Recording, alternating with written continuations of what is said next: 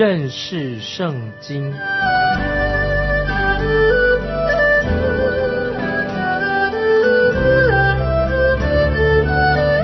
认识上帝的话，把上帝的话带到全世界。本节目是由认识圣经机构和环球广播电台联合制作，欢迎收听。亲爱的听众朋友，你好，欢迎收听认识圣经。我是麦基牧师，我们继续看以西结书，在以西结书第十八章这段经文里面，神要显明，他对每一个人都要实行审判。听众朋友，神是审判人的主。我们来看以西结书十八章第一节，耶和华的话又临到我说，就是说再一次，以西结要。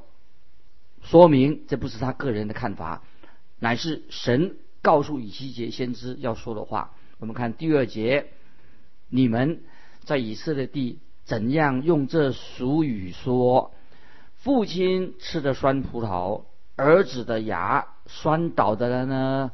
这个意思很有意思，一个俗语啊。所以说，父亲吃了酸葡萄，儿子的牙酸倒的呢？以色列百姓他们有这样的一个谚语。就是先知耶利米也曾经提过这些当时以色列人传统的一个谚语，在耶利米书三十一章二十九节说：“当那些日子，人不再说父亲吃的酸葡萄，儿子的牙酸倒了。”这是耶利米书三十一章二十九节所说的。耶利米哀歌也有同样的话，这个俗语。所说的耶利米哀歌第五章七节，我们列祖犯罪，而今不在的，我们担当他们的罪孽。听众朋友，耶利米书跟耶利米哀歌这些经文，我个人认为这些谚语，它是出自出埃及记的二十章五节。我们翻到出埃及记二十章五节，不可跪拜那些像。也不可侍奉他，因为我耶和华你的神是祭邪的神，恨我的，我必追讨他的罪，自父及子，直到三四代。从出埃及记二十章五节，从这些经文，可能是从这节经文当中延伸出这个谚语。有人是这样说，这种说法是不正确的，可能是断章取义，曲解了圣经的意思。那么我们说，这个谚语是一种错误的观念，不正确。这个谚语怎么说？他说：“祖先偷吃了，祖先我们祖先我们先人偷吃了，但是子孙却要承担这个刑罚，这是不正确。”这个谚语，但是从某一方面来说，好像有点道理。为什么我这样说呢？因为神乃是按着父亲或者儿子。他的行为，他所做的事情，神当然要实行审判，是针对父亲或者儿子他们所做的事情，神要实行审判。总而言之，听众朋友，在这里还不是谈到关于永生的审判决，不是讲到神使人得永生这种判决，而是指什么呢？这里讲到这个审判是什么？就是今生，今天我们活在几十年，活在这个世界上，今生我们每一个人。就要面对神的审判，因为神要看我们在今生有没有遵守了神的道。审判不是从将讲将来，今生就开始的。我们继续看以西结书十八章第三节，主耶和华说：“我指着我的永生启示，你们在以色列中必不再有用这俗语的因由。”听众朋友，从十八章这一段以西结书讲到生。与死啊，谈到这个生活在世界上，这个生这个词出现了十三次，死亡出现了十四次。那么在这里所提到的，或者生或者死，都出现这个字，但不是讲关于永生跟永死的事情。所以听众朋友注意，在这里神所说的是什么呢？就是神在今生，听众朋友注意，在今生神就要对个人所行的作为，神要审判，审判今生就已经临到了。这里是讲今生的事情，听众朋友，所以我们要从这个角度来读第十八章以西节的经文啊。我们继续看第四节，看呐，世人都是属我的，为父的怎样属我，为子的也照样属我，犯罪的他必死亡。所以这里圣经说的很清楚，神所说的世人都是属于神的。那如果他祖先犯罪了，不会临到子孙的身上。就会临到祖先的身上。为什么他犯罪，他的刑罚先临到祖先？因为是他祖先犯罪，不会领导他的子孙的。如果他子孙也犯同样的罪，跟他祖先一样，当然他也要承受神的刑罚。意思就是说，听众朋友听清楚，每一个人都要为自己所犯的罪承受神的惩罚，并不是说因为父亲犯罪了。啊，就要罚儿子，不是这个意思。但是父亲犯罪罚父亲，儿子犯罪罚儿子。所以在《生命记》二十四章十六节说的很清楚，这个经文很重要。《生命记》二十四章十六节说：“不可因子杀父，也不可因父杀子。”说的很清楚啊。待会我念一下《生命记》二十四章十六节说：“不可因子杀父，也不可因父杀子。凡被杀的。”都为本身的罪啊，都是被杀。他为什么会被杀呢？为自己，他自己犯罪，为本身的罪。所以在以西结书十八章四节下半，犯罪的他必死亡。这里说清楚了，神是审判的神，审判今天听，包括我们听众朋友每一个人，神都要审判。接下来我们看以西结书十八章五到九节：人若是公义，且行正直与合理的事。未曾在山上吃过祭偶像之物，未曾仰望以色列家的偶像，未曾玷污邻舍的妻，未曾在妇人的经期内亲近他，未曾亏负人，乃将欠债之人的当头还给他，未曾抢夺人的物件，却将食物给饥饿的人吃，将衣服给赤身的人穿。未曾向借钱的弟兄取利，也未曾向借粮的弟兄多要，缩手不做罪孽，在两人之间按治理判断，遵行我的律例，谨守我的典章，按诚实行事，这人是公义的，必定存活。这是主耶和华说的，听众朋友，这是很清楚。以西结书十八章五到九节这段经文。就是说到，如果一个人他没有拜偶像，那么这个人他就是行公义的人，他遵行神的诫命，那么这个人就可以存活，因为这是主耶和华说的，在这里很清楚的，这里讲到是什么？不是讲的永生的问题，就是讲的今生神的审判在今生就要开始的，不是谈到永生，神必定在今生就祝福这个遵行他旨意的人，神就祝福他。我们说到这些。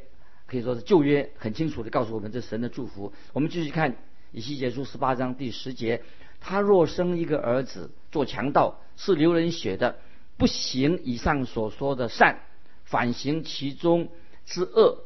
这段经文啊，很清楚了。一人那可能会生一个不义的儿子啊，如果生一个儿子做强盗，是流人血的，不行以上所说的善，反行其中的恶，这是有可能。异人的儿子会犯罪。接下来我们看第十三节：向借钱的弟兄取利，向借粮的弟兄多要，这人岂能存活呢？他必不能存活。他行这一切可证的事，必要死亡。他的罪必归到他身上。这个很清楚了，听懂没有？谁犯罪，那么他就要承受神的审判。儿子犯罪，儿子要受审判。他不会因为儿子犯罪惩罚他父亲啊，没有这样说的。接下来我们看。以西结书十八章十四节，他若生一个儿子，见父亲所犯的一切罪，便惧怕，不照样去做。那么说到这个儿子，他决定自己决志，不照父亲的罪行去做，那么他就免受啊神的惩罚。在以色列历史里面有好多这样的例子，比如说举个例子说，亚哈斯王他是一个恶王，一个坏的王，但是他的儿子啊西西家。却是一个好的王，所以国家就带来了复兴了。约西亚王，哎，他是一个好王，可是他的父亲却是一个不好的王。那么，总之，哪一个好王就蒙祝福，哪一个坏王就会被神惩罚。我们继续看十七、十八节，我们跳到以西结书十八章十七、十八节。缩手不害贫穷人，未曾向借钱的弟兄取利，也未曾向借粮的弟兄多要。他顺从我的典章，遵行我的律例，就不因父亲的罪孽死亡，定要存活。至于他父亲，因为欺人太甚，抢夺弟兄，在本国的民中行不善，他必因自己的罪孽死亡。所以听众朋友很清楚了，所以这是指到神对。犯罪的人今生所做的审判，神要以色列人要很清楚，神是根据这个原则来审判他们的。我们继续看二十节，唯有犯罪的，他必死亡；儿子必不担当父亲的罪孽，父亲也不担当儿子的罪孽。一人的善果必归自己，恶人的恶报也必归自己。听众朋友这个十八章以西结书二十节，这个很清楚。然后在这一章经文里面两次提到，唯有犯罪的他必死亡。那么就充分的说明第四节跟二十二十节十八章说的很清楚，关于这个犯罪犯罪的他必死亡。我们继续看跳到三十一节，你们要将所犯的一切罪过进行抛弃，制作一个新心和心灵。以色列家呀，你们何必死亡的？听众朋友，这些经文是太好了。这张经文就做了教导，要对这个要做一个回应。现代人常常谈到一些什么现代的心理学一些理论，很奇奇怪怪的理论。说现代心理学有的理论说，啊，如果一个人他常常犯错，常常不守规矩，常常犯罪，要归咎于他的母亲，因为因为是他母亲没有好好的照顾他，没有好好照顾自己的儿子，不爱他，所以。他的儿子就犯罪了。他现在心理学有这样说，因为为什么年轻人犯罪？是他的父母不好，或者他父亲不好？亲爱的听众朋友，其实我们每个人都要为自己的过失、犯罪来负责任，不能归咎于自己的父母。犯罪是你个人的事情，所以有一句俗语说的很好，就是“好汉做事好汉当”，意思就是说，我们每一个人在门神面前都要向神交账。到时候你不能说。因为你自己犯罪去怪责你的父母，这是不正确的，不能把责任推给你的父母。听众朋友，我们今天你我犯罪的时候啊，就自己要承担。所以先知以西结说的很清楚，以色列人因为他们不信神，拒绝了神的恩典，所以神就要按照他们今生所行的，按照他们的言行举止，神就要进行审判。我们继续看三十二节，主耶和华说：“我不喜悦那死人之死。”所以你们当回头而存活，听众朋友，这是神的恩典。耶和华说：“我不喜悦那死人之死。”所以你们当回头而存活。同样的，这里又提到讲到讲我们的肉身，肉身的死亡。听众朋友，我们的神不乐意见到任何人死亡，因为这是不是神的本来的心意？神对人的心意不是死亡。我们知道耶稣基督。新约耶稣基督说到，他看到拉萨路死了，他就行神迹，叫拉萨路从死里复活。但是看到拉萨路他死的时候，在坟墓，耶稣在他坟墓前，要有耶稣丢掉下眼泪。所以听众朋友要明白，死亡不是神本来的意愿，乃是因为人犯了罪，死亡才临到我们人类。为什么死亡？因为人犯了罪。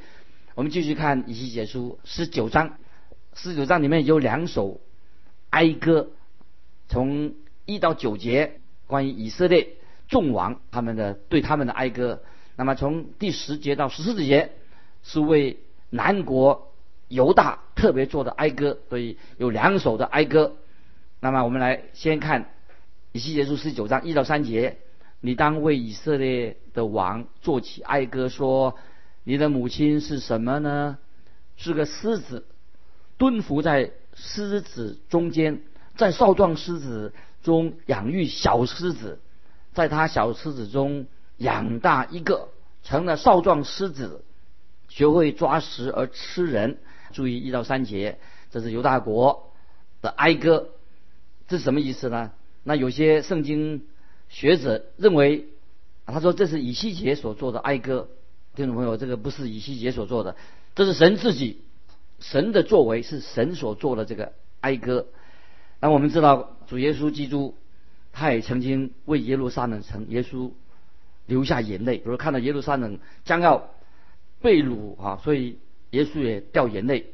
这个记载在马太福音二十三章三十七到三十九节，耶稣他为耶路撒冷哀哭，希望他们能够悔改。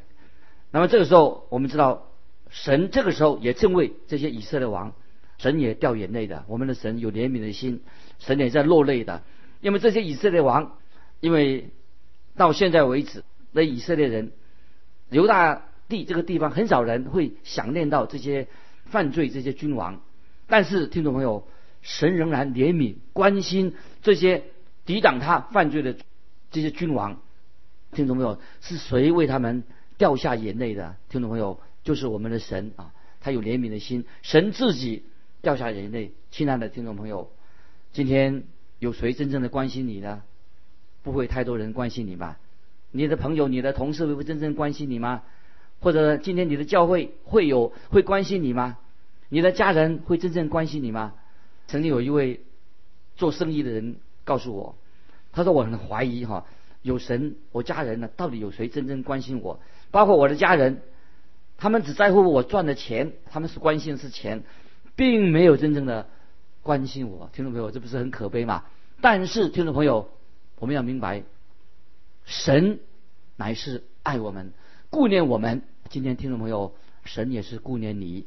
不管你遇到什么困难，虽然我们在神面前都是罪人，神仍然非常的顾念你。所以，我们活在这个世界当中，这么大的宇宙，我们有我们的神是眷顾人的神。听众朋友，神也眷顾你，这对我们来说是一个。何等的安慰！像你我这样渺小的人，我们已经或者已经走迷路了。我们会是一个失丧的人，但是神却眷顾我们。今天每一位听众朋友，也听众朋友，神也见现在正在眷顾你。所以我们这是看到犹大国的这些君王，没有人为他们哀哭，因为他们犯罪。这些不好的王，有谁这些以色列百姓会为这些君王哀哭呢？所以我们说亚哈斯是一个坏的。君王约雅敬也是一个不好的君王，有谁会想念这些君王的？但是听众朋友，甚至以色列百姓都不会纪念他们。但是神只有神仍然顾念他他们。所以听众朋友注意，我们读以西结书的时候，当神说到狮子，这狮子指谁呢？就是指犹大的狮子。那么也有讲说犹大是个小狮子，从创世纪。在创世纪四十九章第九节这样说：雅各分别为他的十二个儿子做了一些预言，他称呼那个犹大，这样称呼犹大的。在民数记二十三章二十四节说：这名起来仿佛母狮，挺身好像公狮。在启示录这经文更重要，启示录五章五节称耶稣基督乃是犹大支派当中的狮子。这个时候看那个经文的时候，我们知道犹犹大中这在启示录五章五节说，长老中有一位对我说：“不要哭，看呐，犹大支派中的狮子大卫的根，他已得胜，能以展开那书卷，揭开那气。”这是应验在主耶稣基督的身上啊。我们继续看以西结书十九章十到十二节：你的母亲先前如葡萄树。极其茂盛，栽于水旁，因为水多就多结果子，满生枝子，生出坚固的枝干，可做掌权者的杖。这枝干高举在茂密的枝中，而且它生长高大，枝子繁多，远远可见。接接下来我们继续读，但这葡萄树因愤怒被拔出，摔在地上。东风吹干其上的果子，坚固的枝子折断枯干，被火烧毁了。注意，以西结书十九章十到十二节就讲到，从第十十节就开始了，就是为犹大国所做的哀歌。那么这些百姓曾经到了应许之地，神祝福他们，他们本来就像就像栽在这个应许之地的葡萄树，但是如今神就把它从这个应许之地拔除出来，让他们被掳了。这是形容犹大国家灭亡的哀歌，如此还是很悲伤。那么我们听众朋友，我们从以西结书从二十章到二十四章，就是很清楚的是关于耶路撒冷要受神审判的预言。所以在这段经文当中，我们要看到从二十章开始要看到两个重点。第一个重点，我们要注意在这个诗篇的这篇信息当中，在一第一段经文二十到二十四章这篇信息当中，神对百姓有期待。怎么样期待呢？就是说，即使巴比鲁王尼布加尼撒在围城的时候，要围攻耶路撒冷的时候，神仍然愿意宽恕他自己的百姓。神有能力可以撤去巴比伦王尼布加尼撒，可以解救耶路撒冷这个城，就像神他之前曾经拯救以色列人脱离亚述人的手一样。神今天也可以让巴比伦王尼布加尼撒撤除。使他不能够摧毁耶路撒冷，可惜犹大的百姓他们并没有真正向神的悔改，所以审判才临到他们。所以在最危急的时刻，神仍然向耶路撒冷的居民施行怜悯。第二个重点，从以西结书二十章到二十四章，第二个重点，第二个重点是耶路撒冷城被围的第一天，发生一件事情，什么事情呢？就先知以西结的妻子过世了。那么神。就吩咐以西结不要为他的妻子过世死亡哀哭。所以听众朋友，我们就看出以西结跟耶利米这两位先知，他们做一个对比。怎么做对比呢？